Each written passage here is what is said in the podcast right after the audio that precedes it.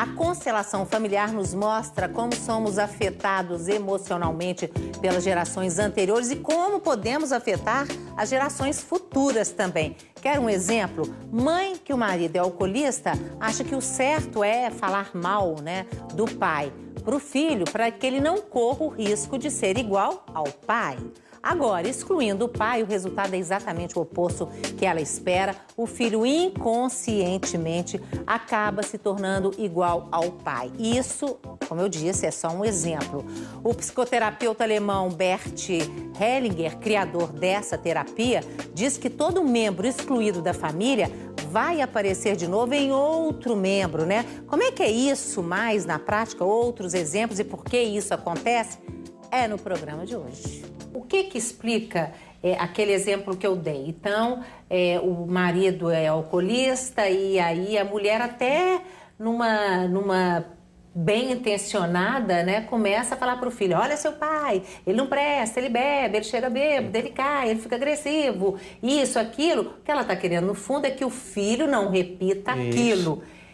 E acaba que depois o filho pode ou não, né? Pode repetir tudo aquilo porque ele não vai querer ser diferente do pai inconscientemente. Exatamente, exatamente. Então, qual foi a grande descoberta desse psicoterapeuta alemão, Bert Hellinger, em relação a essa técnica terapêutica?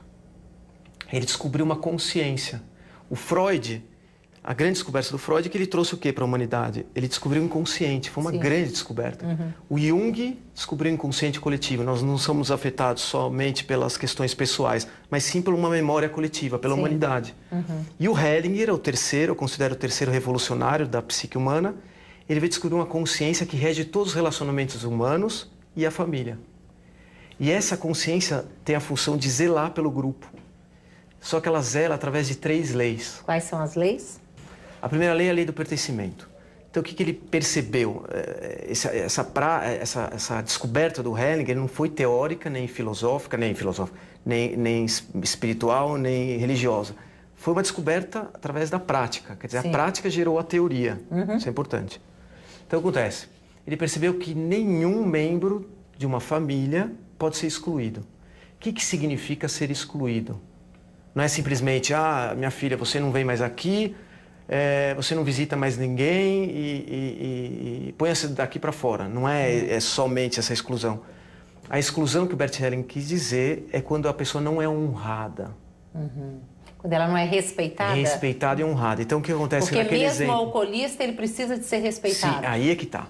Então, o que, que, que, que o Bert Helling descobriu nessa consciência, que é a, é a grande descoberta, vamos dizer, do século também? Hum. Ele descobriu que essa consciência que zela pelo grupo não está nem aí com certo e errado. Com a nossa consciência pessoal do que é certo e o que é errado. Uhum. Então, na prática, o que significa isso?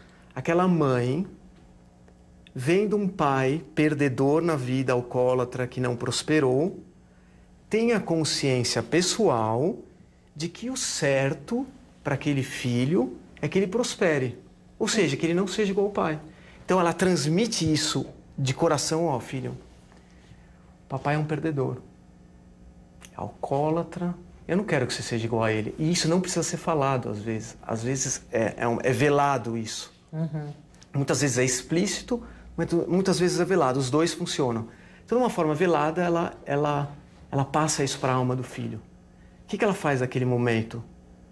Ela não honra o marido, concorda? Sim. Bem, isso não quero que seja igual porque ele é um perdedor. Então, você não, automaticamente você não está honrando automaticamente você está excluindo, mesmo com boas intenções. Mesmo que a sua consciência pessoal queira salvar o filho. Como é que, que lidaria com essa primeira e, lei? Então, por isso que eu, tô, eu vou ter que me estender um pouquinho uhum.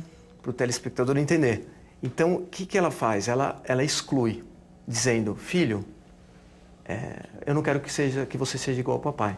Aí acontece, o filho, ele está ligado a essa lei, essa consciência coletiva que rege os grupos. Então, aquela criancinha, mesmo sabendo dessa consciência coletiva que rege os grupos, sente inconscientemente que a mãe quer excluir o pai. Como a consciência, que ela se sobrepõe à nossa consciência pessoal, à consciência coletiva, não aceita exclusão, aquele filho interiormente fala: Eu não vou ser diferente do papai, eu vou ser igual a ele. Inconscientemente. Inconscientemente Por quê? Também. Porque se ele for igual ao pai, ele está junto com o pai, ele não exclui o pai.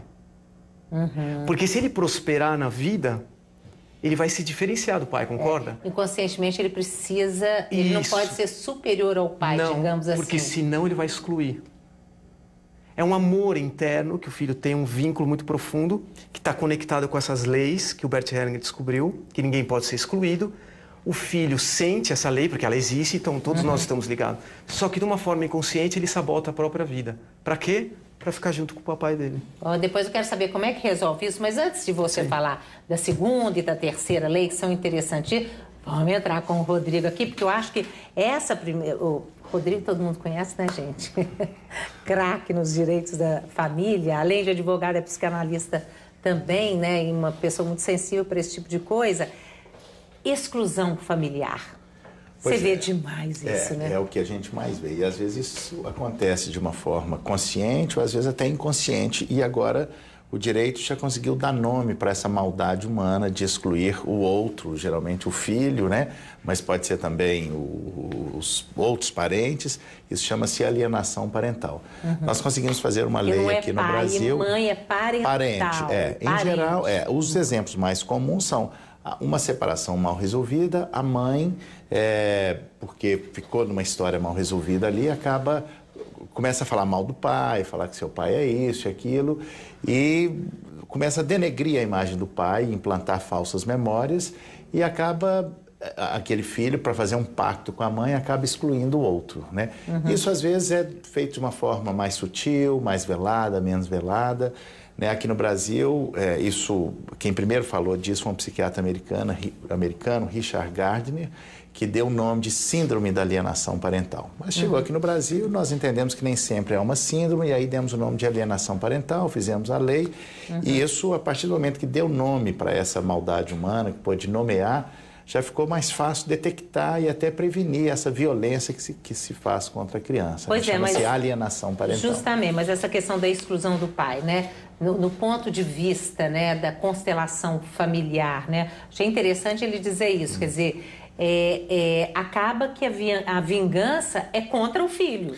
É, as, o que, que, você achou disso, da visão sim. dele? Não, eu acho interessante, conectando inclusive com o que a Ana Maria disse, né, que é da, de substituir, e que vem ao encontro do direito moderno, que substitui o discurso da culpa pelo discurso da responsabilidade. Olha, porque é muito, a tendência do ser humano é sempre o outro que é o culpado. E quando eu coloco no outro a culpa, eu estou me desresponsabilizando, dizendo, em outras palavras, o que a Ana Maria disse mas essa, essa exclusão, ela é não apenas é, do, do, do ex-marido, né?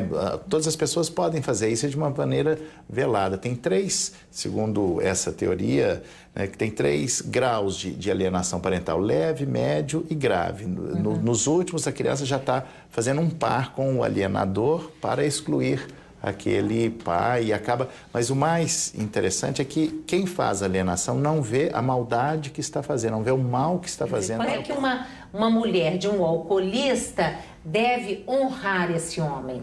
Então, Porque você também não pode falar, ó, oh, seu pai, ó. Oh... Sim, claro que não. Né? Claro que não.